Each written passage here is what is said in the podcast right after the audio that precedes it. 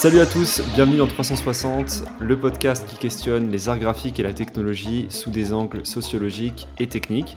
Je suis Paul Mad, directeur artistique dans une euh, petite agence à Metz qui s'appelle Steez. Je suis avec euh, Victor. Salut Victor. Bonjour à tous, salut Paul. Eh bien moi je suis product designer. Euh, notre grand sujet, ça va être euh, de parler de l'état des réseaux sociaux dans sa globalité aujourd'hui, avec tous les enjeux que ça comprend, que ce soit euh, les changements d'Instagram, la montée de réseaux énormes aujourd'hui comme TikTok et comment tout le monde essaye de dupliquer ses fonctionnalités. On va faire un petit peu presque une tier liste de tout ce qui se fait actuellement au niveau des réseaux sociaux.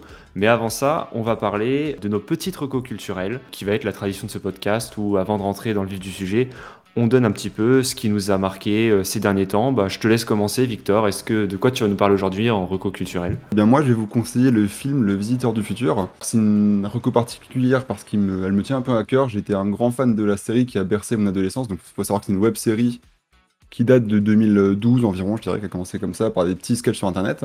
Ils ont fait 4 ou 5 saisons, il y a eu des mangas, il y a eu des romans, etc. Et maintenant, enfin, euh, la consécration, j'ai envie de dire, le grand écran. Et franchement, c'était vraiment pas mal du tout. J'ai beaucoup aimé le film. C'est un film qui a été écrit et pensé de manière euh, totalement indépendante. Un peu un spin-off si tu veux. Mais euh, forcément, tu auras des, des refs à droite à gauche que tu vas pas forcément comprendre. Mais pour autant, tu peux tout à fait le regarder euh, sans avoir vu le reste. Franchement, ce qui m'a surtout impressionné, c'est de voir à quel point ils ont pu faire un film de qualité avec un budget d'une. Euh, je crois que c'est d'une comédie française. Enfin, concrètement, ils ont fait un film de SF avec un budget de comédie française, ce qui est assez impressionnant. Et franchement, juste pour la culture et pour le fait que des projets d'internet s'exportent sur le cinéma, moi je dis euh, allez-y, foncez. Ça dénote de ce que fait en général la France au cinéma. On, a vraiment un pays au niveau cinéma qui est super bien, mais c'est vrai qu'on a quand même euh, des films qui se ressemblent beaucoup, que ce soit dans le drame, que ce soit dans la comédie. La science-fiction en France, c'est quand même très rare au cinéma, et rien que pour ça, moi je trouve que c'est c'est déjà cool que ce projet existe. Moi, je ne l'ai pas vu, mais euh, ça me fait plaisir de, de voir, euh, de voir des choses différentes, tout simplement. Il faut dire que les choses sont bien en France quand même, et puis on a, on a des bonnes productions, je pense. On a besoin de notre, notre belle scène culturelle. Alors moi de mon côté, euh, je vais vous parler plutôt d'un livre que j'ai fini il n'y a pas longtemps. C'est le livre de Bill Gates, pas celui qui vient de faire, celui d'avant qui était sorti en 2021, qui s'appelle Climat, comment éviter un désastre. C'est une sorte de profession de foi autour des questions climatiques. Donc c'est un ouvrage qui est très didactique, qui est pensé pour euh, des gens bah, en fait, comme moi, à la base, monsieur tout le monde, des néophytes dans le sujet. C'est un ton qui est, euh, qui est particulier, où tous les, euh, le sujet est vraiment abordé avec une gravité qui est nécessaire, mais il y a vraiment aussi un optimisme bienvenu qui donne envie d'y croire qu'on va réussir à en sortir avec cette planète. C'est rien de plus qu'une qu'une porte d'entrée sur le sujet, donc en fait, c'est L'idée, c'est de comprendre c'est quoi le réchauffement climatique, ce qui va le provoquer, comment les différents secteurs, euh, comment dans notre vie quotidienne, bah, on impacte le réchauffement climatique et un peu les, les solutions d'aujourd'hui et de demain pour, euh, pour parvenir à s'en sortir. Ça reste Bill Gates, quelqu'un qui est quand même très axé sur la technologie, mais euh, dans tous les cas, c'est une bonne porte d'entrée sur le sujet. Je sais pas, toi, si tu as déjà... Ouais. j'ai pas lu ce livre parce que j'ai un peu des a priori vu que c'est Bill Gates et que c'est un grand patron d'une des plus grosses boîtes de tech du monde, je me dis, est-ce qu'il n'y a pas forcément un petit biais de, euh, qui penche vers le solutionnisme technologique? Dans le sens où c'est pas le genre de discours qui va te dire, on va être sauvé parce que la technologie va nous aider, l'innovation va nous aider, etc. Ah bah après c'est sûr que de toute façon Bill Gates c'est un mec euh, il est très axé technologie et puis moi moi après tu sais j'ai été en tant que mec qui est vraiment plus dans l'écosystème Apple j'ai été un peu arculon pour lire ce, livre mais euh, mais après voilà tu restes politiquement ah correct. Ouais, non, c'est un peu ça. Il faut pas le voir comme, euh, comme une bible sur le sujet. Euh, tout le côté où ça va faire l'analyse des dépenses énergétiques dans, dans, les secteurs, tu vois, où tu vas avoir euh, les transports, tu vas avoir chauffer les maisons, la construction. enfin voilà, toute cette analyse-là, elle, est elle est quand même juste. Après, c'est sûr mm. que lui, après, au niveau des solutions qu'il apporte, c'est quand même certain que même s'il va quand même faire des, des apartés sur la politique, sur les usages qui, qui, sont quand même au centre de la, de la solution, lui, pour lui, le, cœur de la solution, ça reste technologique. Mais après, voilà, ça reste un livre qui est très intéressant, mais encore une fois, il ne faut pas se limiter à ce seul livre. oui, non, mais clairement, c'est le genre de sujets qui sont tellement euh, complexes et profonds qu'il faut multiplier les points de vue, ça c'est sûr. Et c'est pour ça que tout point de vue est bon à prendre, même celui de Bill Gates, ce qui est fou à dire, mais, mais oui.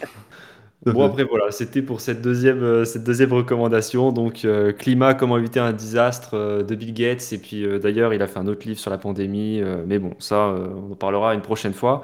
Parce que maintenant, il va quand même être temps de rentrer dans le vif du sujet. Aujourd'hui, c'était bah, du coup les réseaux sociaux. Donc, on a quand même vraiment l'impression qu'on est vraiment un, un, tournant aussi de tout cet univers-là aujourd'hui, où il y a notamment un gros ras-le-bol des utilisateurs. Et en fait, tous les, tous les réseaux actuellement sont quand même en, perpétuelle évolution. C'était histoire de, faire le point là-dessus. Euh, notre point de départ, c'était Instagram qui actuellement fait de gros changements, mm. notamment en évinçant la photo au profit de la vidéo. Ça commence, il y a beaucoup de personnes qui commencent à se plaindre de ça. Ils sont un peu revenus en arrière, mais on, sent que dans la communication, euh, c'est quand même une tendance de fond qu'ils vont quand même lancer, malgré le fait que les gens ont râlé. Et euh, qui va revenir petit à petit, mais de manière plus insidieuse, je pense. De manière plus discrète. Hein eux, leur cap, il est, il est précis, mais c'est vrai que du côté des utilisateurs, il y a quand même euh, une levée de bouclier énorme, bah, notamment en premier lieu la Kylie Jenner, qui actuellement, c'est, je crois que c'est le plus gros compte d'Instagram, hein, Kylie Jenner, hein, mais c'est, une des premières à avoir. Euh... Oh, c'est pas le tien? Euh, Pas encore. Ah ok d'accord, t'es pas loin alors, t'es deuxième je pense. c'est, que c'est euh, le, classement continental, là, le, sur le classement mondial, on n'est pas encore tout à fait. autant pour moi, autant pour moi. Mais du coup, c'est vrai qu'on voulait commencer par Instagram parce que c'est un peu, c'est un peu le plus, le plus gros réseau quand même niveau, euh, niveau utilisateur. Mais c'est vrai que niveau réputation, ça commence un petit peu à, à être sur le déclin. Donc, c'est quoi ton, ton ressenti par rapport à Instagram aujourd'hui en tant qu'utilisateur, en premier lieu? Bah, je vais pas forcément avoir la même réponse que toi parce que moi, j'ai pas le même lien au réseau. Moi, ce qui fait chier, concrètement, pour parler nettement, c'est vraiment le, les pubs. Enfin, il y a de plus en plus de pubs. Euh, t'as des stories, t'as deux pubs d'affilée des fois. Ça me rend assez fou. Et puis forcément, le, gros turn qui a été fait, je pense, il y a un an environ, peut-être plus, vers les Reels, qui sont là partout, qui te sont suggérés dans tous les sens. Vraiment, on te pousse du contenu que tu ne veux pas voir, mais qui, euh, selon l'algorithme, peut te correspondre plus ou moins bien. Il y a des gens qui se plaignent. Bon, moi, personnellement, je vois des vidéos d'entraînement euh, de basket, de boxe. Donc en soi, ça me convient, mais c'est pas ce pourquoi je suis venu sur Instagram non plus, quoi. Bah, c'est vrai que d'abord, le premier point que tu dis, c'est vrai qu'effectivement, il y, a quand même déjà un premier point qui devient insoutenable sur Instagram, c'est les pubs, où effectivement maintenant, toutes les 2-3 stories, tu as une pub, toutes les 3 publications, tu as une pub, où tu as vraiment l'impression que euh, ça devient le centre du réseau. quoi. Et maintenant, tu as même les contenus qui sont, où c'est plus tes abonnements, euh, c'est le contenu qui est suggéré. C'est ce que le CEO avait dit d'Instagram, j'ai oublié son nom maintenant mais que vraiment il voulait passer d'un modèle où euh, bah, on voit le contenu de nos amis, des gens qu'on suit, etc., des, célébrités, à un modèle où bah, c'est la plateforme qui, grâce à l'intelligence artificielle, pousse du contenu en avant pour mettre en avant les petits créateurs. C'est une paraphrase euh, totale de, Mark Zuckerberg, hein, euh, où la, la, mm. citation exacte, c'est Nous passons d'un monde où vous voyez le contenu des comptes que vous suivez à un monde où on peut vous recommander des contenus grâce au progrès de l'intelligence artificielle.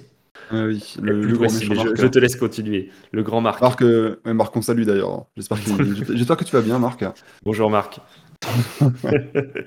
ça, change totalement, euh, totalement le concept d'Instagram parce que moi, quand, euh, aujourd'hui on passe à la vidéo et à ce contenu suggéré, est-ce que c'est vraiment l'essence d'Instagram? Est-ce que c'est vraiment ce que les gens attendent? J'ai pas l'impression que c'est forcément ce que les gens attendent, tu vois, ou effectivement maintenant quand on va sur Instagram, bah déjà même, même du contenu des, pour les créateurs, c'est compliqué d'avoir de la visibilité parce que ce qui s'est passé en fait, c'est que là où avant sur Instagram, c'était très facile quand même d'avoir de la visibilité, rien qu'avec les hashtags, euh, il y avait vraiment un système de découverte qui était beaucoup plus simple, sauf que maintenant ce qu'ils ont fait, c'est qu'ils ont vraiment mis en avant leur modèle économique. Ils ont entre guillemets rarifié les vues pour les valoriser. Et du coup, maintenant, c'est euh, le meilleur moyen d'avoir de la visibilité, c'est quand même de passer par de la sponsor. Heureusement, voilà, ça, veut dire que le, contenu qui est mis en avant, c'est pas forcément le meilleur, c'est celui qui a payé pour être en avant. Bah, c'est d'autant plus ironique quand on, quand on repense à la citation que tu as fait de, de Mark Zuckerberg jusqu'avant, hein, vouloir mettre en avant les petits créateurs pour les aider à décoller, etc. Bon, bah, on voit que ça ne fonctionne pas vraiment. Ou alors, faut rentrer dans un carcan euh, très spécifique de euh, d'humour à la TikTok, de petits sketchs, de, de musicali, de choses comme ça, quoi. Ce qui est assez limitant en termes de, contenu, je pense. C'est presque philosophique, mais euh, j'ai l'impression quand même que Instagram est en train de trahir son essence. Poster des photos pour ses amis, voir leurs photos, celles des célébrités. De base, pour moi, Instagram, c'était vraiment, vraiment ça. C'était la photo, euh, tes amis, des gens connus, que tout se mélange. Et euh, aujourd'hui, j'ai l'impression que ça, ça n'existe plus. Que aujourd'hui, Instagram est totalement tourné comme un réseau d'influence où déjà, pour moi, toute la partie intrapersonnelle, interpersonnelle, elle est beaucoup moins marquée qu'avant. Je sais pas si tu regardes un peu les Reels, pour moi, ils sont. C'est quand même propre, hein. que ce soit au niveau de l'interface, au niveau du contenu suggéré. Moi, et moi, c'est 50-50. Soit je trouve ça vraiment d'une stupidité folle, soit je trouve ça pas hmm. mal pour moi. Mais bon, ça, ça dépend. Il y a un côté où je pense que quand tu es racheté par Facebook, t'as pas d'autre choix que perdre ton âme en fait. Parce qu'à partir du moment où genre t'as Facebook qui te contrôle, qui a essayé de copier absolument tout toutes les fonctionnalités possibles à mettre dans tous les sens, forcément, mmh. euh, tu vas devenir un peu un fourre-tout. Et je pense qu'Instagram, c'en est un bon exemple, vu que c'est en dehors de Facebook en quelque sorte. Ouais, bien sûr. Euh, parce que En effet, euh, l'ADN d'Instagram, c'est tout ce qui est les photos, ces relations à la fois proches et à la fois avec les stars. Mais dans ce cas-là, pourquoi est-ce qu'ils ont mis une boutique en fait? Enfin, C'est juste qu'ils sont vraiment tournés à fond dans leur modèle économique et celui de l'influence. Et chaque choix assume un peu plus ce, ce- ce positionnement en fait. J'ai l'impression qu'on est en train doucement, mais sûrement, d'arriver, euh, on va en parler juste après, d'arriver au même constat que Facebook, où Instagram aujourd'hui est leader, Instagram est utilisé par tout le monde, mais aujourd'hui, Instagram n'est plus euh, un réseau qui est aimé. En voulant tout le temps avoir plus de croissance, ils ont commencé à se perdre eux-mêmes. Aujourd'hui, le cœur d'Instagram, le cœur de ses utilisateurs, notamment bah, les photographes par exemple, ils ne sont plus du tout heureux sur cette plateforme. Ils y sont encore, mais ils sont pas heureux. Je ne sais pas si euh, dans le temps, ça va. C'est vraiment viable comme stratégie, quoi, de vouloir recopier TikTok. Ça peut l'être en termes de nombre d'abonnés, mais euh, ça va pas l'être en termes de, enfin pour l'âme de la plateforme. Mhm. Et euh, bah, ça me fait penser un peu à un livre qu'on m'a recommandé, mais je n'ai pas pris le temps de lire, qui est euh, Les limites à la croissance.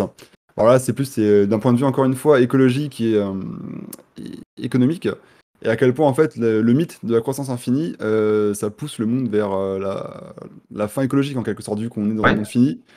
La croissance infinie part sur des bases de euh, ressources infinies, ce qui est mathématiquement impossible, mais bref. Toujours est-il qu'on retrouve un peu ce- cet effet dans la croissance d'Instagram et de Facebook, où on voit que bah, Facebook en particulier, je crois qu'ils ont quoi, 2 milliards peut-être d'utilisateurs? Ils ont littéralement un tiers de la population mondiale. Leur action en bourse chute parce qu'ils sont plus en croissance. Et donc, ça devient complètement délirant en fait. Et c'est pour ça qu'ils sont dans cette course infinie à la croissance, c'est pour euh, leur valorisation, euh, etc. Mais jusqu'à un moment, tu peux pas en fait avoir un produit qui correspond à tout le monde, c'est impossible. Mais effectivement, c'est que la croissance pour la croissance, euh, c'est une stratégie de cellules cancéreuses en fait. hein. Mm. Et euh, tu vois qu'au bout d'un moment, bah, ça, ça, ça détruit euh, le cœur de ton expérience. Aujourd'hui, il n'y a pas trop de, de soucis à se faire. C'est encore, c'est, un mastodonte complet. comme Thanos, c'est- il est inéluctable. Tu peux rien faire sans. Mais c'est vrai qu'aujourd'hui, euh, attention quand même aux utilisateurs qui sont euh, de plus en plus mécontents, euh, qui, euh, qui en ont marre de voir des pubs partout, qui ont, qui ont du mal à voir le contenu de leurs amis. On verra bien ce que ça donne par la suite. Je- Ouais, je ça, suis il pas y a un très côté satisfait, quand même qui est too big to fail, qui, font, qui fait que euh, tant qu'il n'y a pas de concurrent sérieux, bah, ils vont quand même rester en place. Et ils ont tellement de gens que pour qu'il y ait un concurrent sérieux qui arrive et qui, surtout qui tienne, qui tienne sur la longueur, ça va être vraiment compliqué. Quoi. Euh, Il y, a- il des personnes qui passaient avant deux heures par jour sur Instagram. Aujourd'hui, ils passent 10 minutes sur Instagram par jour et ils passent une heure et demie sur TikTok. Mais euh, bah, de toute TikTok, façon, en termes de, en de parlera. mécanisme mental pour euh, te faire rester sur ta base, c'est terrifiant. hein. À quel point ça va vite, à quel point t'as pas le temps de réfléchir, juste t'as des vidéos qui s'enchaînent et du coup tu restes. Et c'est assez fascinant d'un point de vue euh, de la psychologie cognitive. Enfin, c'est assez intéressant de voir euh, tous les dark patterns qui sont mis en place par, euh, par ce réseau, pas forcément, mais juste que euh, bah, il y a une recette qui marche, qui est simple, qui est que tu as du contenu, t'as pas besoin de le défiler, il arrive tout de suite, et c'est toujours, c'est rapide. Hop, tu regardes 5 secondes, 10 secondes, et tu passes à la suite. Et en fait, tu restes dessus pendant des heures, et, et c'est pour ça que c'est autant en croissance. Quoi. Après, je Ah. pense qu'ils ont été aussi bien aidés par, par le Covid. Ah oui, c'est sûr, ils nous, ont, c'est bien tombé pendant le Covid. Pour moi, après, voilà, TikTok, il y a deux forces. Deux forces qui sont absolument énormes et que Instagram a essayé de, de copier, de copier, de copier, alors que c'est, c'est, c'est pas dans, dans la continuité de son essence. En premier lieu, c'est l'algorithme. Plutôt que de donner euh, à l'utilisateur une liberté euh, dans le contenu qu'il a, parce qu'avant Instagram, c'était juste l'onglet découverte, enfin l'onglet oui, découverte que puis moi je avant, trouve c'était, super, euh, que je trouve super, mais que moi, euh, voilà, entre guillemets, quand il prenait 10% de l'application, ça m'allait très bien. J'allais régulièrement dessus, ça m'allait, mais je voulais que le, le cœur de mon expérience, c'est moi qui choisisse de voir ce que je niveau stats, je pense que tu faisais partie des peu qui allaient. Parce que moi, je sais que j'y allais jamais, hein, typiquement, Bah, peut-être qu'il était pas, il était, il était peut-être pas assez mis en avant, enfin, il était peut-être Ouais, pas oui, assez utilisé, hein. mais euh, Mm. bon, pour moi, c'est pas le cœur de l'expérience. Mais effectivement, TikTok, ils ont misé sur cet algorithme qui est révolutionnaire, qui, euh, pour le coup, marche super bien parce qu'en général, euh, toutes les personnes que je connais, ils ont un TikTok qui est vraiment, euh, entre guillemets, façonné sur la personnalité. Ou moi, dans mon cas, j'ai un, j'ai un, j'ai un feed TikTok qui est très axé créa. c'est petit entrepreneur, artiste en backstage. alors que tu vois, un mec qui est fan de sport, il va avoir plein des, des highlights de match. Enfin, tout le monde va vraiment avoir son truc et c'est vraiment, euh, vraiment magnifique comment euh, l'application arrive à cerner. Pour moi, c'est le premier avantage de TikTok. Mais il faut le dire aussi, cet algorithme, avec toutes ses qualités, il a quand même tendance à vous enfermer dans ce que vous aimez et donc dans une bulle et vous aurez du mal à percevoir une certaine pluralité des opinions, ce qui peut être dangereux. Il faut quand même le préciser, c'est un peu le revers de la médaille pour cette première force.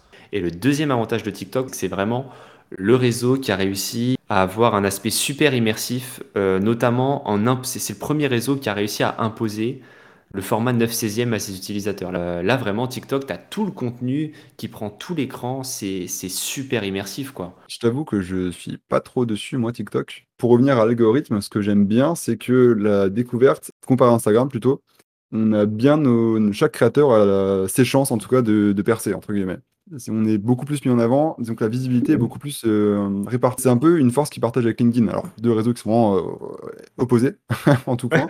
Mais euh, bah, on est vraiment, encore une fois, à l'inverse d'Instagram où tu as une petite masse d'influenceurs qui concentrent toute l'attention des gens, en fait. Et ça, je trouve que c'est pas mal. Ça, c'est pas, mal.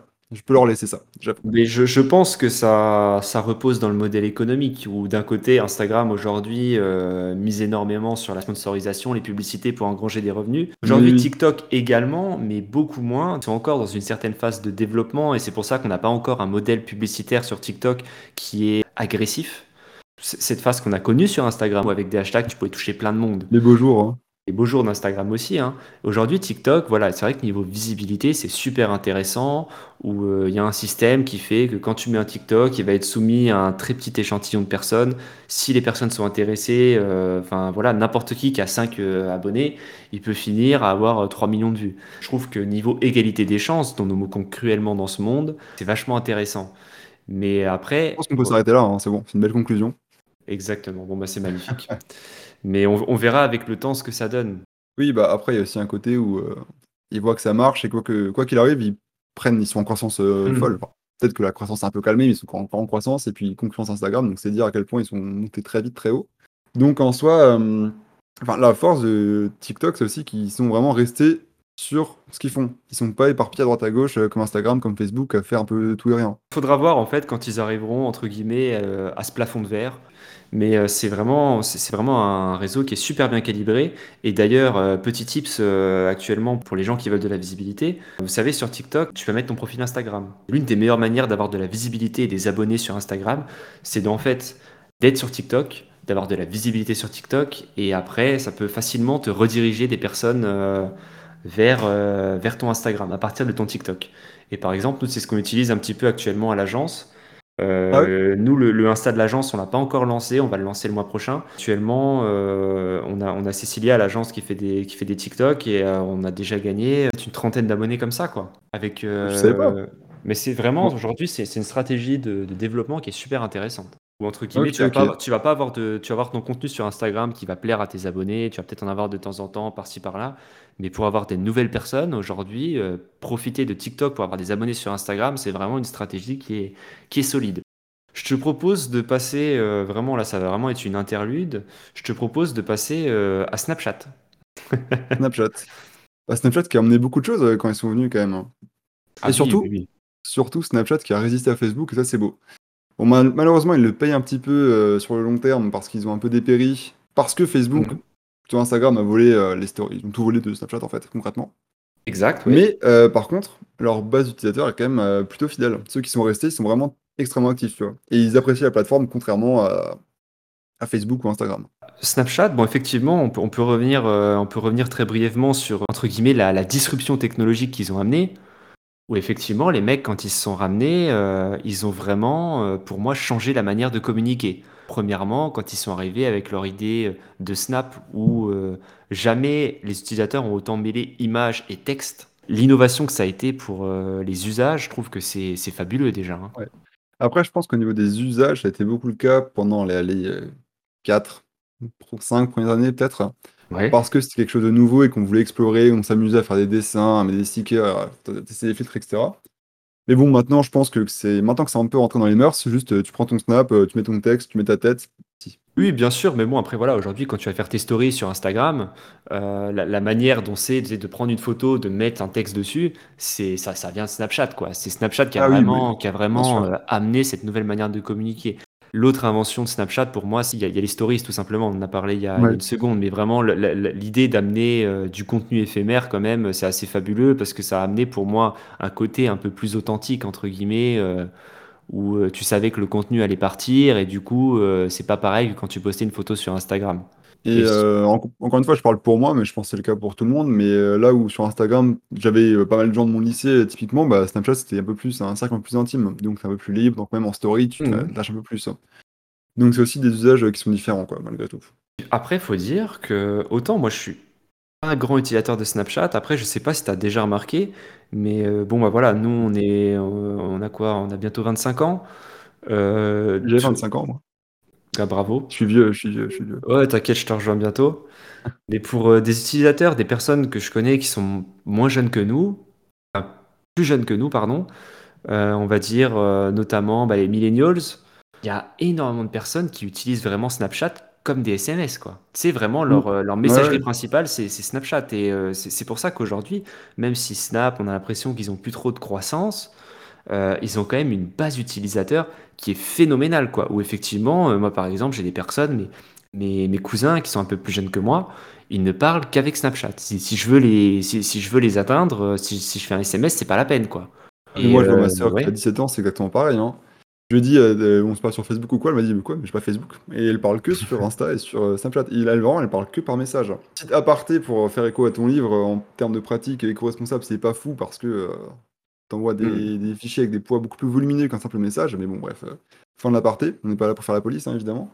bien sûr. Mais euh, c'est vrai que les usages ont complètement changé. Ça, c'est absolument fou. Bah, ce qui est marrant aussi, c'est que Snapchat, j'ai l'impression qu'ils ont gardé euh, leur cible et que leur cible n'a pas forcément évolué avec l'âge. Mhm. C'est-à-dire que dès le début, ils étaient plutôt axés à aller lycéens, peut-être étudiants à la fac, etc.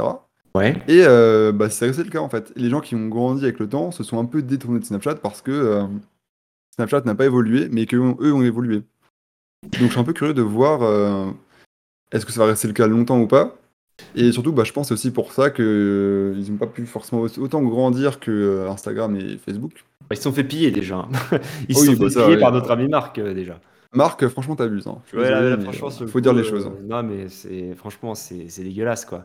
Et euh, après, Snapchat a quand même un peu évolué, mais peut-être pas dans la direction dans laquelle on l'attendait, notamment, tu sais, avec cette histoire de euh, les, euh, les discoveries, où tu sais, ce, ce format euh, d'information, Ouais, euh, un peu, tu vas voir la story combini, euh, et j'ai l'impression qu'il y a certaines personnes qui, qui utilisent ces, euh, ces contenus-là parce que ça, ça marche quand même, hein, puis euh, il y a, il y a- il y a quand même, euh, il y a quand même une demande. Mais euh, c'est vrai que moi, le premier, c'était pas forcément ce que j'attendais de Snapchat, quoi. Il y a un peu un côté TikTok, mais qui a raté, qui, enfin, qui n'a pas réussi à TikTok en fait. Bah, après, ils, où. ils ont Spotlight, hein. C'est la même chose que TikTok, hein, euh, Snapchat, hein. Ils ont un Ouais, bah, même TikTok. pas. euh, Ok, d'accord. Il il est tout à droite. Bah après voilà, Snapchat aujourd'hui, euh, ils sont maintenant un peu, euh, ils sont un peu dans leur zone de confort, ils ont leur base utilisateur. Niveau ni- niveau pub, c'est pas intrusif. C'est vrai que pour de pour de la Mm. messagerie quand même, c'est quand même intéressant quoi. Puis il y a tout, tu sais, tu as les snaps, tu as le vocal, euh, tu peux faire les appels, tu peux absolument tout faire et euh, c'est vrai que t'as pas de- vraiment de, de pub intrusive. En fait, il y a la plupart des gens qui utilisent Snapchat, ils vont surtout dans la partie de gauche où t'as les où t'as tes conversations. Et tu as la partie de droite où là, tu as les discoveries, tu as les stories. Pour moi, c'est vraiment aujourd'hui une application qui est, euh, qui est limite schizophrène. Quoi, hein. Où tu as d'un côté la messagerie et de l'autre côté, euh, entre guillemets, les ouais, je vois ce que tu veux dire parce qu'ils ont essayé de ramener des choses en plus, mais c'est pour ça que je te disais que ils ont pas trop de, de marge de progression parce qu'ils sont tellement axés messagerie que bah, comment est-ce que tu rajoutes euh, des features commerciales en fait qui te rapportent de l'argent quand tu es vraiment axé messagerie en fait? Ouais, bah, le- Comment est-ce que tu fais avaler ça à tes C'est la abonnés? partie droite. C'est la partie droite qui leur ramène de l'argent. Oui, juste dernier petit, euh, petit point sur Snapchat. Euh, franchement, les messages de groupe, c'est c'est compliqué. hein. Quand ils s'effacent tous les, toutes les 24 heures, etc., bon, il n'y a pas une grande pérennité de l'information, mais bon, c'est aussi ce qui fait le réseau. Cette excuse, si j'ose dire, qui est, bah, c'est quand même dans leur ADN, quoi. Effectivement, c'est c'est- effectivement c'est son ADN. Et il faut être fidèle à son essence, contrairement à N'est-ce d'autres. pas Instagram? Tweet visé. Et ben, en parlant de tweet, passons au prochain réseau, Twitter. Il est fort. Ah ouais, oh là là.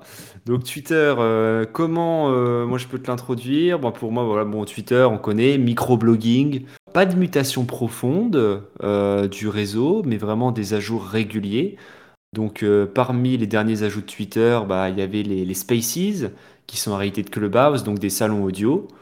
Euh, mais sinon, voilà, dans les, euh, dans les usages, Twitter, ça n'a pas changé depuis des années, donc c'est du microblogging. Et c'est quand même, même s'ils ont un petit peu maintenant, un petit peu plus réorienté vers du contenu qui est suggéré par l'algorithme, tu as vraiment Ah toujours la ouais. possibilité, bah, tu sais, maintenant tu as deux feeds d'accueil. Tu as le, le feed un petit peu en fonction de ce que vous aimez et tu as le feed chronologique. Où là, c'est vraiment les derniers tweets des gens que tu as, que tu as suivis. Tu as, la possibilité. Mais après, Twitter, ça n'a pas beaucoup changé. Quel est ton avis sur Twitter, toi, aujourd'hui, d'un point de vue utilisateur et Euh, aussi d'un point de vue euh, visibilité pour les marques? franchement, euh, compliqué pour moi d'y répondre, sachant que ça fait deux ans maintenant, je crois que je suis plus sur Twitter. Mais c'est vrai en plus, je suis désolé. Eh oui, eh oui, il me met un peu un porte-à-faux là, euh, mon ami. Bah attends, Mais laisse-moi laisse-moi prendre la main si tu veux sur le sujet. Twitter, euh, aujourd'hui, euh, bon, il y a eu toutes les histoires avec euh, Elon Musk qui voulait racheter. Euh, le point de vue global, moi, pour Twitter, c'est qu'aujourd'hui, pour une marque, c'est très compliqué dans la mesure où tu as vite fait de faire un faux pas. Parce que aujourd'hui, pour moi, ce qui définit le plus Twitter, encore plus que sa manière de, de concevoir la communication, c'est sa communauté. Pour moi, il y a une communauté qui est très marquée sur Twitter. très polarisé surtout. Exactement. C'est un réseau qui est le théâtre euh, d'une virulence qui est extrême et qui d'ailleurs peut rendre le sujet, enfin le, le réseau qui est invivable sur certains sujets, quoi. hein. Cette communauté-là, elle n'est pas venue comme ça. Elle a été aussi encouragée par Twitter sur sa manière, euh, sur euh, la manière dont elle conçoit l'information et la manière dont elle modère. Ouais, après, je, Ouais, vas-y, je je te coupe plus parce que je pense pas que encourager c'est le bon mot. Enfin, je pense plus que c'est une externalité euh, bon, négative pour le coup, Ouais. mais que c'est aussi un phénomène de société plus large que juste Twitter qui a fait en sorte que ça, ça arrive. Plus forcément, tu réduis le nombre de caractères, bon bah ça va être compliqué de, euh, de débattre. Et euh, bah, on voit que les avis sont de plus en plus tranchés et qu'on discute de moins en moins, enfin du moins qu'on est de moins en moins Mm. ouvert au débat, j'ai l'impression en tout cas. Après j'ai pas 40 ans, mais je pense que c'était pas aussi fort. Non, mais juste le côté où c'est Twitter qui a encouragé ça, je suis pas forcément d'accord. C'est juste bon, c'est une conséquence logique, mais est-ce qu'elle a été voulue, je, je pense pas. Bah, je vais te l'expliquer en deux points. Donc tout, effectivement, non, mais après effectivement, enfin Twitter n'est pas responsable euh, de tous euh, les maux de son réseau, mais euh, elles sont quand même pas encouragées, mais permises par certains choix. Je vais commencer pour moi, il y en a deux. Effectivement, comme tu l'as dit, la nature des tweets, qui sont limités donc à 280 caractères, ça encourage les raccourcis dans la pensée et un peu le côté rap contender. Ce que j'aime dire, c'est que la pensée complexe ne se résume pas en 180 caractères. Au niveau des débats, Twitter, c'est vite fait, c'est vite compliqué. T'as t'as l'insulte qui va vite arriver, mais euh, ça fait partie du réseau. Et après, pour moi, il y a un deuxième point, c'est la modération très light qui est propre à Twitter. Donc euh, moi, je te le dis, quand Elon Musk il est arrivé et qu'il a dit euh, vouloir refaire de Twitter un endroit où on peut s'exprimer librement, ça m'a un peu fait peur. Parce que actuellement, hormis si tu fais une menace de mort ou euh, que tu vas annoncer un attentat, t'as quand même très peu de chances de te faire bannir sur Twitter. hein. Je me pose juste une question là, mais toi qui utilises Reddit, euh, Oui. est-ce que c'est pareil sur Reddit ou pas? Niveau modération, je veux dire.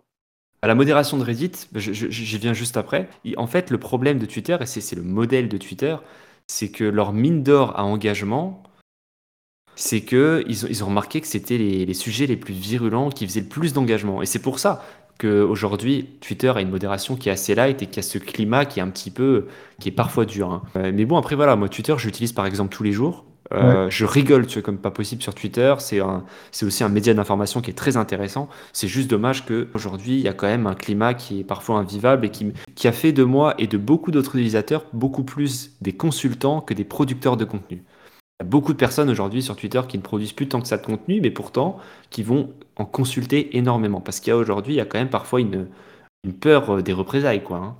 Pour revenir sur euh, ta question, Reddit, la modération, je sais pas si tu vois un petit peu comment marche Reddit, mais ça marche vraiment par tu as différents sujets. Tu vas aller dans le Reddit Oui, du. PSG, tu vas aller dans le Reddit, euh, par exemple, Apple, et en fait, la modération est propre à chaque communauté. D'accord. Globalement, sur Reddit, c'est beaucoup plus civilisé, entre guillemets, euh, où, où si tu commences à faire trop dans le virulent, tu as vite fait de te faire bannir d'une communauté. Et les, les personnes, euh, le paradigme fait que euh, les personnes sont, sont beaucoup plus sensibles euh, à des longs messages qui sont expliqués plutôt qu'à une personne qui veut expédier un sujet en, en une seconde, quoi. Oui, bah, c'est la culture de, de- de Reddit, c'est pour ça aussi. Mais sur le Twitter qui fait son, son argent avec des contenus provocateurs, on va dire, Oui, c'est marrant parce que YouTube, c'est pas YouTube, c'est le cas, mais forcément les contenus euh, de, de clash, etc., ça marche très bien sur YouTube aussi, évidemment.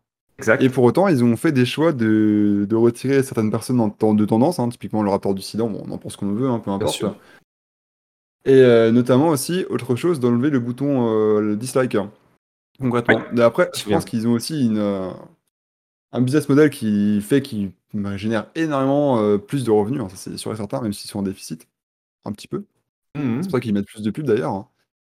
Modèle Instagram un peu, non 5 pubs par vidéo. Eh, mais euh, bah après, moi, je t'avoue, moi, je suis sur YouTube Premium depuis quelques temps.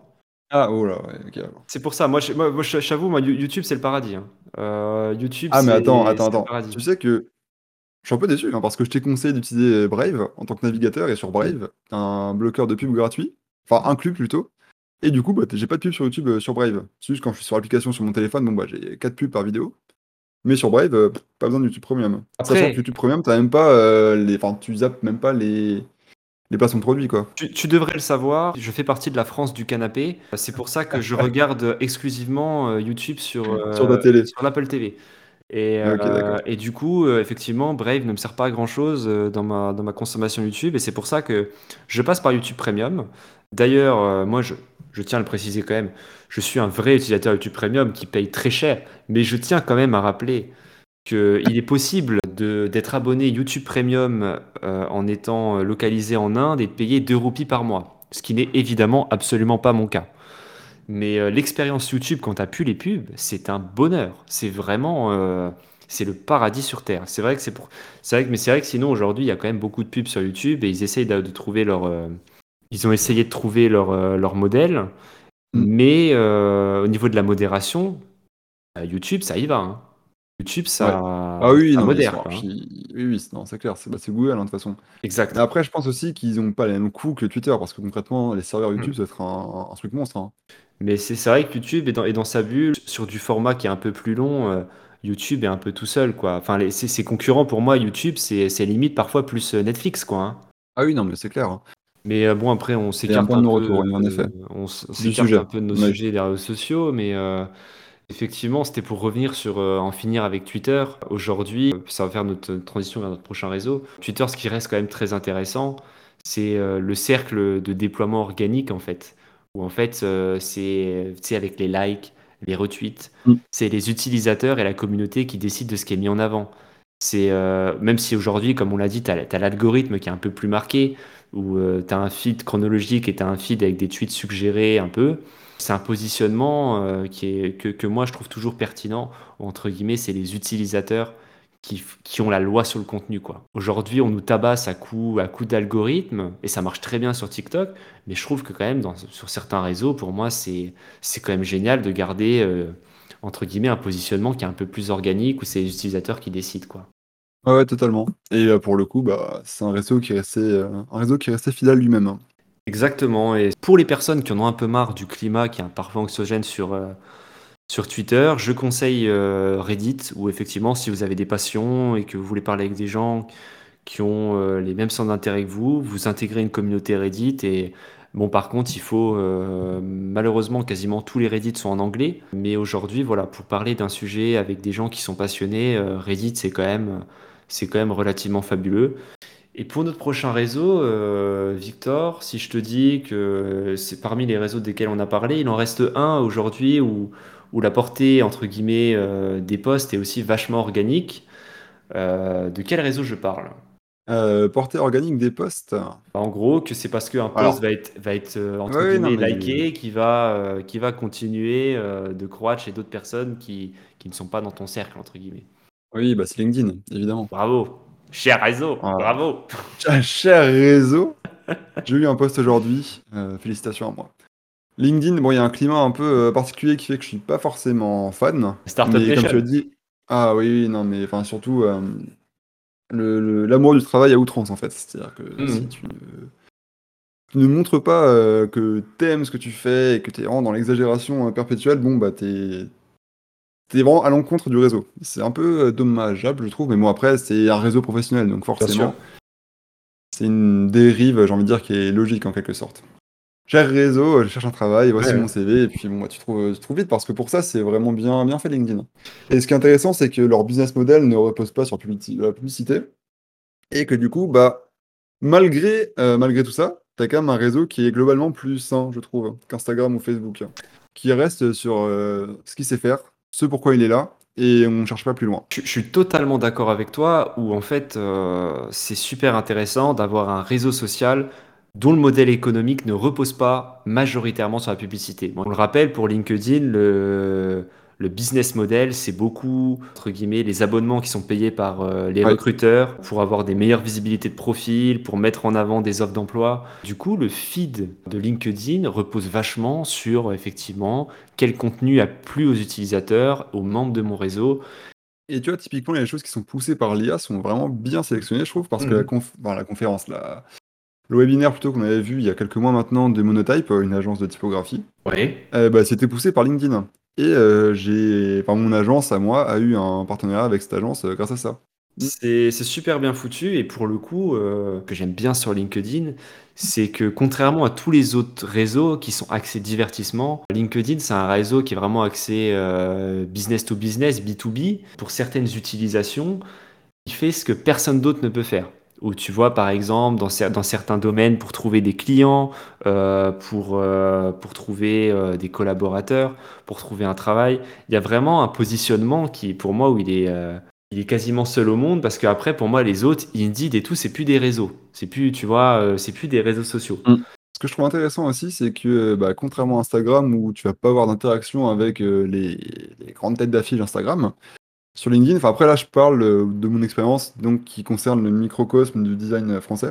Ouais. Tu peux euh, ajouter des, des grosses têtes d'affiche, on va dire en quelque sorte, et euh, interagir avec elles sur, euh, sur leur post. Et ça, c'est vraiment une proximité que tu peux créer avec des, des gens que tu ne connais pas, que tu ne vas pas rencontrer dans la vraie vie, Mhm. mais que tu apprécies, dont tu apprécies le travail et que tu estimes. Et qui sont relativement connus, hein, on s'entend bien évidemment. Mais euh, c'est quand même une- quelque chose d'assez appréciable sur LinkedIn, ça pour le coup. Et il nous Et reste. tu vois, malgré euh, tout. oui. Ouais, vas-y. Non, moi, c'est- c'était pour la transition du prochain sujet. Alors, je, je te laisse. euh, Ok, d'accord. Bah, j'allais la lancer justement, mais Ah, vas-y. il veut garder Allez, toute vas-y. la, tous les spotlights sur lui, je rêve. Non, J'ai j'essaie beau, de cadrer, c'est tout. Mais tu as raison, tu as raison. Avoir une relation amoureuse avec LinkedIn, finalement, assez complexe. Bah, je lui en veux quand même un petit peu d'avoir tué Clubhouse, en quelque sorte. Parce que. Clubhouse, au début, c'était vraiment génial. C'était LinkedIn, mais en puissance 1000, vu qu'on parlait directement à voix, à vive voix, de vive voix avec les gens. Et euh, t'avais vraiment des conférences sur absolument tout. Euh, L'algorithme, pour le coup, je sais pas trop comment il marchait, parce que vraiment, j'avais des trucs euh, un peu tout et n'importe quoi, mais ça fonctionnait beaucoup sur les gens que tu suivais, évidemment. Mais c'est vrai que le, la vie, le parler de vive voix avec les gens, ça apporte une proximité assez folle, très vite. hein. On, on le rappelle juste, euh, Clubhouse qui est arrivé, on va dire, euh, c'était c'était pendant le confinement, peut-être 2021 Ouais, 2020, je pense, Où 2021. effectivement, Clubhouse s'était ramené avec euh, ce concept d'avoir des, des salons audio, qui était vraiment pour le coup une nouvelle manière euh, de communiquer sur les réseaux. En fait, on a, on a fait le tour de plein de choses, de la vidéo, de la photo, du texte. Et c'est vrai qu'on n'avait pas vraiment de réseau avec des salons audio. Et donc, euh, la promesse de Clubhouse à l'époque, c'est que c'était euh, super, super élitiste, où en fait, tu avais des soirées, euh, sur le réseau, tu avais peut-être euh, 5000 utilisateurs, et dedans, tu avais, Elon Musk, tu avais, des personnes gigantesques, quoi. C'était un réseau qui était aussi vachement axé, axé professionnel. Je te laisse continuer, c'était juste pour refaire le... l'environnement euh, de notre tendre et euh, regretté Clubhouse. Euh, non, mais tout à fait. Alors, je cherchais, pendant que tu parlais, le nom du biais cognitif qui fait qu'on est attiré par la rareté, mais c'est, j'ai pas trouvé. Malheureusement, j'ai oublié. C'est vrai qu'il y a ce Mais c'est concrètement, c'est ça. hein. Oui, bah, vu que c'est uniquement sur invitation, tu te dis, waouh, enfin, euh, je suis là-dedans. Ouais, ouais, ouais. Je peux parler avec euh, Mark Zuckerberg, potentiellement. Moi, évidemment, c'est quelque chose qui n'est pas arrivé. Mais euh, genre, t'as quand même accès à un certain club euh, fermé et tu te, tu te forces un petit peu à aller découvrir des gens, à aller parler avec des gens. Ce qui était intéressant, c'est que tu avais vraiment euh, ce côté un petit peu, euh, pas forcément conférence tête, parce que les conférences tête, bon, c'est souvent beaucoup de bruit pour pas grand-chose, je trouve, mais un petit peu médium, mais à voix haute. Médium dans le sens où tu as vraiment des articles un peu sur tout, très réfléchis, je trouve, vraiment du contenu. Après, c'est top-down, donc c'est vraiment pas un réseau social. Mais médium, mais un côté participatif. C'est-à-dire que quelqu'un va lancer une room, va lancer un sujet, et les gens vont venir y participer. Et ça, c'était Ouais. vraiment la belle époque de Clubhouse. Il y avait un côté interactif qui était super intéressant, où euh, ça change euh, le médium, euh, pas le pas le site, mais le, médium, le singulier de média, où ça change vraiment la manière de communiquer, de, de passer en, en, fait en, vocal, où effectivement euh, il y avait vraiment euh, un certain respect. Ça partait, en, pour moi, ça, partait euh, moins en clash qu'à l'écrit. C'était quand même vachement intéressant. et puis au début, ah, mais ça partait pas du tout en clash hein, pour moi. Ouais, ouais, ouais. Je sais pas toi, mais moi, c'était vraiment toujours respectueux. C'était agréable. Hein. Ou, pour moi, Clubhouse restera toujours une bulle merveilleuse où j'ai mm. adoré ce réseau. Mais pourquoi En vrai, on sait pourquoi euh, ce réseau a chuté complètement. Deux raisons. Déjà, il y a beaucoup de personnes qui ont essayé de les recopier. Ça, déjà, c'est une chose. Beaucoup. Voilà, notamment bah, Twitter. Il y, a Twitter Spaces, mais. Euh, il, y a, tout le monde. Non, mais il y avait. Euh, je crois que Discord a été de faire un équivalent. Enfin, oui, ouais, tout juste, tout juste. Mais ça a disparu, ça, sur Discord. après, oui, il y, a, plusieurs personnes qui ont, surfé sur la vague et puis qui se sont rendues compte que, en fait, c'était pas dans le, dans le positionnement de leur réseau. Mais mm. euh, pour moi, la, grosse erreur de Clubhouse, c'est euh, qu'à un moment donné, et, après, c'est ce qu'ils ont essayé d'éviter à tout prix. Clubhouse ne voulait pas se développer trop vite. Hein. Mais sauf qu'à un moment donné, la, bulle a éclaté. Et du jour au lendemain, on est peut-être passé de 100 euh, 000 utilisateurs à peut-être 3-4 millions. Quoi. Malheureusement, après, c'est devenu. L'honnêteté du réseau était partie et ça a laissé place bah, à tout le monde, était auto-entrepreneur. On, on, parlait dans le vide avec des gens à qui a le plus gros bobard. Quoi. Et si pour moi, vraiment, on est passé du partage au réseautage, en fait.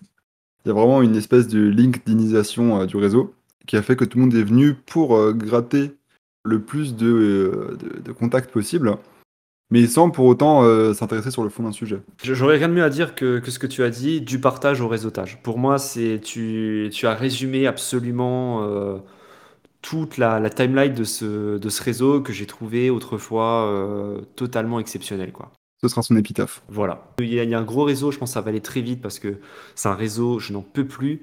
Euh, c'est Facebook. Facebook, on n'en a pas parlé, on en a parlé brièvement. Euh, on, aurait dû plus en parler, mais bon, on va se là-dessus maintenant. Bah oui, moi, moi Facebook, en quelques mots, c'est juste euh, aujourd'hui, c'est devenu tellement un fourre-tout. C'est le même problème qu'Instagram, de toute façon, c'est les mêmes personnes qui font les deux, hein, quasiment. C'est qu'aujourd'hui, la promesse de Facebook, de base, on le rappelle, c'était reproduire ton microcosme euh, d'amis en virtuel. Aujourd'hui, Facebook, c'est plus ça. Aujourd'hui, Facebook, c'est euh, les pages qui sont mises en avant, euh, les personnes ne partagent plus leur plus tant que ça leur vie, mais, mais repartagent du contenu. Aujourd'hui, pour moi, Facebook, c'est un réseau qui s'est perdu, qui est devenu un, véritable fourre-tout et qui est totalement, totalement perdu par rapport à sa, à sa promesse de base. Ouais, bah, je suis absolument d'accord avec toi. Moi, je suis que pour les messages privés et puis l'énergie. Franchement, l'énergie, ça fait encore vachement rigoler. Qui sont des groupes, euh, c'est un peu des espèces de subreddit, mais plus axés euh, même. Et euh, choses rigolotes, je dirais. Mais tu vois, quand tu parles de choses fourre-tout, tu sais, j'en avais parlé il y a quelques temps maintenant. Mais à l'époque, Facebook, j'utilisais aussi beaucoup ça pour les événements, qui étaient bien faits parce que tu voyais qui venait, etc. Tu avais les détails sur Facebook. Et là, c'était cet été, j'ai créé un événement Facebook pour mon anniversaire et bah j'ai vraiment j'ai galéré à le, à le créer parce que c'est devenu quelque chose de tellement secondaire alors qu'auparavant c'était pas central mais c'était important mhm. en tout cas dans l'application que bah tu, tu te perds, tu sais pas où le trouver et une fois que tu es dedans, bah tu as plusieurs options qui font que bah qu'est-ce que je fais en fait? En fait, tu as une surcharge cognitive absolument inutile qui nuit complètement à l'expérience utilisateur. Après cela dit pour, pour les événements pour les événements de monsieur tout le monde enfin, où tu veux toucher monsieur tout le monde, euh, niveau événement, quand même, Facebook, ça reste euh, imbattable. Hein. Parce qu'après, tu sais, pour, euh, quand tu es plus dans la startup, tu as des trucs comme Meetup, mais, mais pour, pour créer un événement, notamment, tu vois, par exemple, une foire au disque, un vide-grenier, Oui, bah, après, imbattable. ça dépend vraiment, ça dépend de chaque cas et de ta stratégie qui est associée à chaque événement, de toute évidence. Ah oui, bien sûr, mais, je parle vraiment pour toucher monsieur tout le monde niveau événement. Facebook, c'est difficilement c'est difficile de faire mieux aujourd'hui, quoi. On peut, fermer cette, enfin, on peut fermer cette parenthèse de Facebook où tout le monde est encore sur Facebook, personne n'est content sur Facebook quasiment. Il euh, n'y a, a, pas grand chose, y a, pas grand chose de plus à dire. On va finir avec nos deux outsiders qui sont donc, euh, qui sont donc, Biril. Ah, voilà, Biril. Qu'est-ce que c'est Biril Explique-nous. Biril, c'est euh, l'inverse d'Instagram dans la promesse. C'est-à-dire qu'Instagram, comparé au début en tout cas, Maintenant, on met des photos qui sont vraiment choisies de nous, qui sont vraiment retouchées. Euh, Biril, on est vraiment dans l'instantané, dans la, euh, bah, la vérité, j'allais dire, c'est, le, mot est trop fort, hein, mais euh, soit vrai, quoi. C'est-à-dire que concrètement, une fois par jour, on a une petite notification qui dit poses ton biril et tu prends une photo de toi. Ça prend à la fois la caméra frontale et euh, les deux côtés de la caméra, quoi. Mhm. Et euh, moi, enfin, je sais pas toi, mais moi, j'ai que mes amis proches sur Biril. Ouais, bien sûr, ouais, pareil. Et bah, ça me. Ouais, ouais, et c'est agréable en fait parce que je suis pas du tout quelqu'un qui prend des photos de base. Ouais. Et du coup, ça me force à en prendre et ça me crée des souvenirs avec des gens que j'adore. Et ça, c'est génial. Bah, ce qui, ce qui est super intéressant aujourd'hui, et euh, c'est un peu, euh, entre guillemets, un point qu'on a, qu'on a dessiné, c'est qu'aujourd'hui, avec euh, cette course à l'influence, il n'y a plus de réseau pour suivre ses vrais amis dans le vrai monde. C'est difficile d'avoir un espace virtuel euh, pour avoir des nouvelles de ses amis. Et effectivement, c'est vraiment le créneau très précis dans lequel s'est mis Biril. Mm. Où d'un côté, que tes amis dessus. Même si tu as, une, co- t'as un, côté Discovery, ce qui sert un peu à rien, c'est vraiment la, la- la promesse, c'est de voir tes amis et que le réseau t'oblige à produire du contenu. Où effectivement, si tu veux voir ce qu'ont mis tes amis, tu dois toi-même, le jour même, mettre ton contenu. Du coup, C'est ça. il s'assure d'avoir, entre guillemets, un contenu qui est produit, qui est régulier, et euh, surtout de donner euh, aux personnes, moi ça me fait super plaisir de voir, euh, de voir tous les jours des nouvelles de certaines personnes avec qui je ne parle pas forcément tous les jours, mais de voir ce qu'ils font, ça me fait plaisir. Ça me donne de créer des bots pour qu'ils aillent euh, communiquer, enfin, commenter euh, chaque jour les posts de leurs amis, par Je exemple. vois pas de quoi tu parles. Mm. Mais, euh, mais aujourd'hui, ils sont vraiment sur ce, sur ce créneau-là et c'est super intéressant. Pour moi, aujourd'hui, voilà, le, le seul problème de, de Biril, et encore, ils font, euh, ils font vraiment des efforts dessus, parce que moi, j'étais dessus déjà, j'avais déjà fait une première, euh, une première apparition sur ce réseau il y a un an, où il y, avait d'énormes problèmes au niveau de la gestion des serveurs, où parfois euh, les, les, les publications euh, ne se publiaient pas. Euh, et puis, je trouve qu'il y a quand même, aujourd'hui, au niveau de l'UI, il y a quand même vraiment mieux à faire quand même sur Oui, certaines alors, choses. c'est compliqué. Après, ce que j'aime bien, c'est qu'ils sont vraiment allés à l'essentiel. Ouais, je Il y, suis a il y a un peu une espèce de mix en- entre Instagram et TikTok dans la volonté de mettre le contenu en tant que, que maître de l'application, Ouais. Mais euh, ça nuit quand même à la navigation. C'est-à-dire que autant le feed principal, il marche, il n'y a pas de souci, mais euh, bah, particulièrement la partie de gauche, où Ouais. on est sur la partie des amis, euh, des demandes envoyées, reçues, etc., euh, bah, c'est c'est pas clair. Et Ouais. il y a une chose que les applications oublient très souvent et qui est vraiment extrêmement utile, c'est la navigation gestuelle. Il n'y en a absolument pas sur Biril et c'est vraiment dommage.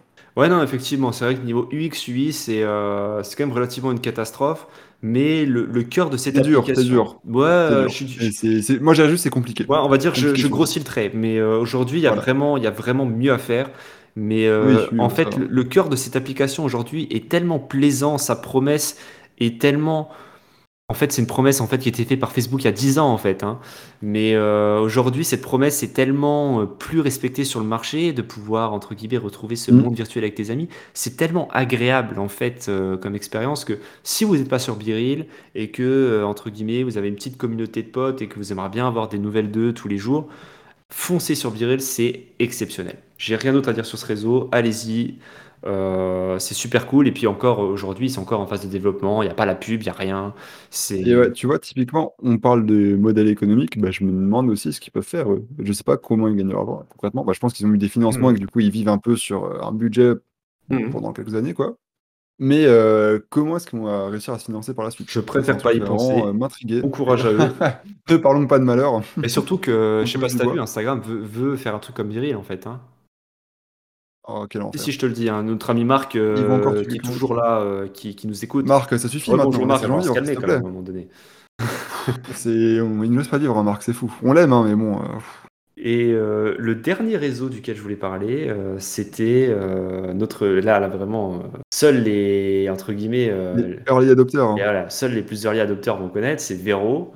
Donc, Vero qui existe depuis euh, 2018, euh, qui est donc un réseau. Qui est en bêta depuis 2010. Voilà, hein. qui est en bêta depuis 2010, qui est un réseau en fait où vous pouvez publier un peu tout, des photos, des films, enfin entre guillemets des photos, des vidéos, euh, recommander des films, des livres, vous pouvez absolument tout faire. Aujourd'hui, ce réseau-là n'a pas de pub. Euh, bah, de toute façon, avec, avec, toi, on, on l'a essayé. Mm. Euh, D'un côté, c'est cool de revoir un réseau où tu n'as pas de sponsorisation euh, et qui est aussi quand même, euh, qui est quand même un peu euh, tourné vers, euh, vers tes amis. Mais pour moi, ce réseau, il a un gros problème, deux gros problèmes. Donc évidemment, l'UX UI, ça, Ah oui, voilà, merci. premièrement. J'ai eu peur. hein. Et pour moi, le deuxième gros problème qu'il a et que j'avais pas soupçonné au début, c'est qu'il y a, au début, je pense, parce que eux, ils le présentent comme un avantage, et je l'ai perçu comme tel au début, il n'y a aucun, absolument aucun algorithme. Et euh, le problème, quand t'as pas d'algorithme quand même, Tu sais que j'ai même pas fait gaffe. Mais C'est vrai que je voyais que nos posts à nous, mais rien d'autre. il n'y a pas d'algorithme. Et tu vois, par exemple, imaginons, on a trois amis sur, euh, sur Biril. Il y en a un qui va mettre une photo sympathique de temps en temps et un autre qui va mettre 50 critiques de films.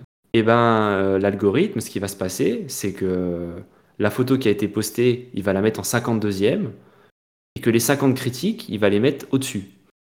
C'est qu'aujourd'hui, enfin voilà, niveau sélection de contenu, c'est très dur de bien s'y retrouver et en fait d'avoir vraiment, entre guillemets, une diversité de contenu euh, et une. euh, Enfin, aujourd'hui, c'est. depuis le début, on tape un petit peu sur, euh, sur, la- sur les algorithmes qui nous imposent des choses. Mais pour moi, Vero prouve qu'il y a quand même un vrai intérêt quand même à avoir au moins, au moins une petite part d'algorithmique, quoi. Voilà, c'était. de toute évidence. hein. Et tu vois, bon, pour un réseau qui, qui est très jeune et qui a pas encore de grosse communauté, on va dire, Ouais. euh, bah, ils ont quand même fait l'erreur de se diversifier énormément, en fait. Parce que comme tu l'as dit, tu peux Mhm. recommander mille choses. Enfin, concrètement, quand on appuie sur le plus pour créer un post, on a, je crois, 8 options. Ouais. Ce qui est... Enfin, c'est trop, c'est trop, en fait.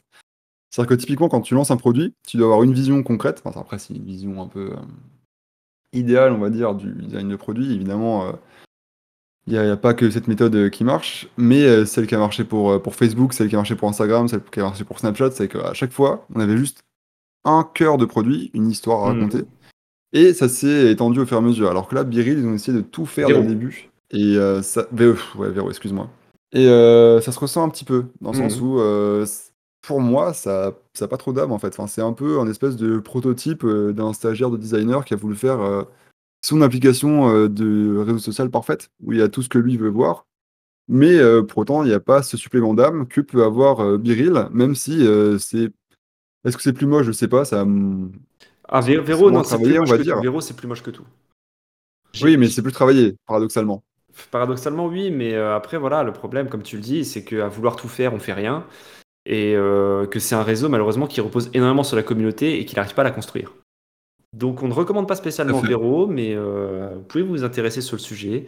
Mais en tout cas, aujourd'hui, pour moi, c'est important qu'il y ait de nouveau ces, ces outsiders-là qui proposent euh, Oui. des modèles économiques, euh, enfin où il n'y a pas vraiment de modèle économique, où entre guillemets l'utilisateur euh, est un peu plus au centre à la place de la pub. Le centre de l'application, c'est pas l'influence, ou c'est pas Ouais. les, les contenus sponsorisés, ou c'est pas les influenceurs. Il y a quand même vraiment aujourd'hui des personnes qui veulent continuer de se connecter personnes qui connaissent dans le vrai monde sur les réseaux. Et aujourd'hui, c'est de plus en plus compliqué avec les réseaux existants. Tu vois, pour le coup, je suis su- presque surpris avec le recul qu'on n'ait toujours pas eu de réseau euh, de crypto-monnaie, enfin lié à la crypto-monnaie. Ouais. Parce que euh, ce serait un moyen de monétiser ton audience, de choisir un peu ce que tu veux. Enfin bref, il y a des choses à faire d'un point de vue, euh, d'un point de vue bu- business model. Et d'autant plus que euh, bah, c'est le CEO de- d'Instagram qui parle beaucoup de ça et qui pense qu'on va aller sur un futur euh, qui sera bah, géré par la blockchain. Parce que Ouais. la blockchain, c'est, euh, je fais des guillemets avec les doigts, parfait pour euh, gérer un peu, le- enfin, pour aider les jeunes créateurs à se lancer. Pour vraiment résumer son propos. hein. Mhm. Mais euh, je pense qu'on aura un outsider euh, qui arrive euh, de ce monde-là dans les prochaines années, en tout cas. une autre, une autre voie aujourd'hui de- d'évolution des réseaux. Moi, je, ça m'étonne, c'est toujours pas arrivé, mais qu'un jour on ait un réseau qui soit limite payant, comme certaines, euh, comme certaines applis de rencontres, euh, et qui permettent vraiment d'avoir une expérience euh, vraiment centrée autour de l'utilisateur, là où effectivement, euh, en général, la plupart des modèles économiques vont mettre la pub au-dessus de l'utilisateur. Et je pense que un de ces quatre, il y a quand même un réseau qui va essayer de tirer son épingle du jeu, peut-être même en pas simplement, tu sais, de, de passer en tout payant, tu vois, mais moi j'aimerais bien qu'un jour tu aies un réseau comme Instagram qui propose une offre payante qui permet d'avoir une expérience beaucoup plus centrée sur l'utilisateur. Et je pense que dans cette ère de la souscription euh, à tout va, ça finira par arriver sur les réseaux. C'était. euh, C'est vrai que je, je sais pas trop si j'ai envie de voir ça ou pas, mais bon, je dirais pour le côté euh, expérience sans pub, oui, mais c'est vrai qu'il y a un, un autre côté où on, on doit s'abonner à mille choses, enfin on doit, on s'abonne à mille choses généralement. mhm. Et donc pour le portefeuille, c'est un peu compliqué pour les finances personnelles, mais euh, pour, euh, Pour l'expérience d'un réseau sans pub, euh, moi je serais quand même très curieux. Après, pour que les gens soient prêts à mettre de l'argent là-dedans, faut que ce soit une petite somme. Donc pour Ouais. que le réseau puisse vivre, il faut qu'il y ait une grosse base d'utilisateurs. Ouais. Et surtout, vu qu'on mettrait potentiellement de l'argent dedans, euh, bah, on, en attend, on attend beaucoup plus de choses de, de ce réseau. Et donc, il faudrait qu'il arrive un petit peu à bah, résoudre les problèmes de Snapchat, d'Instagram, de Facebook à la fois. Et euh, concrètement, c'est prendre un positionnement extrêmement large potentiellement, qui, est, qui serait dur à, à assumer, je pense. Pour moi aujourd'hui, si quelque chose arriverait dans ce genre-là, ce qui en est le plus proche actuellement, c'est YouTube, avec une offre freemium, où d'un côté, tu as les utilisateurs qui ne payent Mm. pas, qui se font tabasser par les pubs, mais quand je te dis tabasser, c'est tabasser à Ah, mort ça, par les pubs. Et de l'autre côté, tu as les utilisateurs qui payent, qu'une une expérience qui est super clean. Et du coup, ça te permet de garder ta base d'utilisateurs gratuite euh, et d'avoir à côté euh, une offre qui est super centrée sur l'utilisateur. Pour le coup, YouTube Premium, une fois que tu l'as, c'est incroyable, ça change la vie. Euh, la dernière fois, là, je te jure, la dernière fois, j'étais sur un ordinateur où je n'étais pas connecté, j'ai été sur YouTube, je me suis tapé une pub, mais j'ai l'impression d'être revenu au Moyen Âge, quoi. Le, entre guillemets, le, le- le gap que tu peux avoir en freemium entre un modèle avec pub et ensuite un, un autre modèle qui est centré sur l'utilisateur, c'est euh, incroyable. Et ça, je, je pense que, que ça peut que ça peut quand même trouver son petit public. Et au pire, si personne l'utilise, c'est pas grave, parce que tu gardes tes utilisateurs en gratuit. Bon, et bah du coup, euh, on a fait le tour un peu de tous les réseaux. Euh, Est-ce qu'il y a, il y a une, un peu une, une lecture globale que, qui te vient sur, sur les réseaux?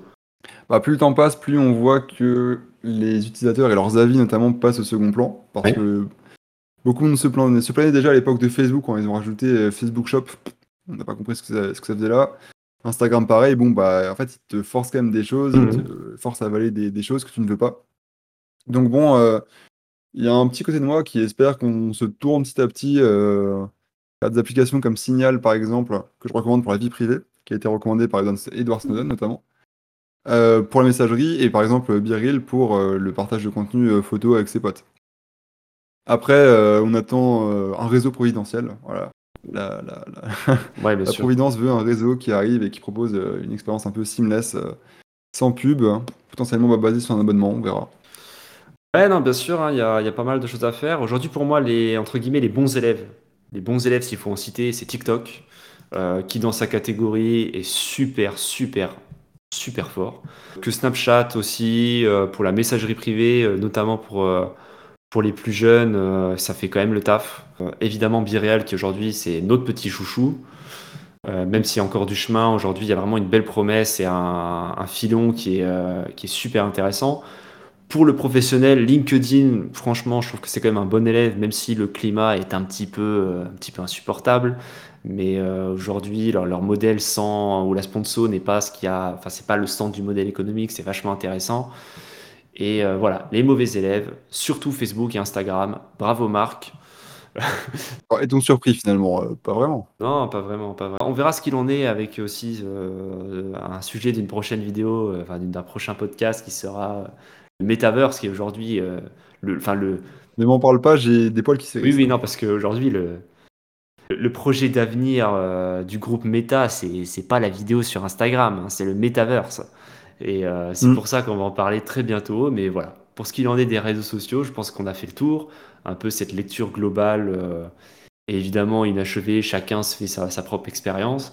Mais euh, on a pu faire le tour un petit peu de tout ce qui faisait actuellement, que ce soit les gros poissons, les outsiders. On a essayé d'être le plus concis possible, même si évidemment, on dépasse toujours les temps. Voilà, c'est bien résumé, je pense. Merci à toi, Victor, euh, pour ton temps et euh, ton expertise. Mais merci à toi, mon cher. Euh, et à tous ceux qui sont arrivés au bout du podcast, euh, merci également. Félicitations.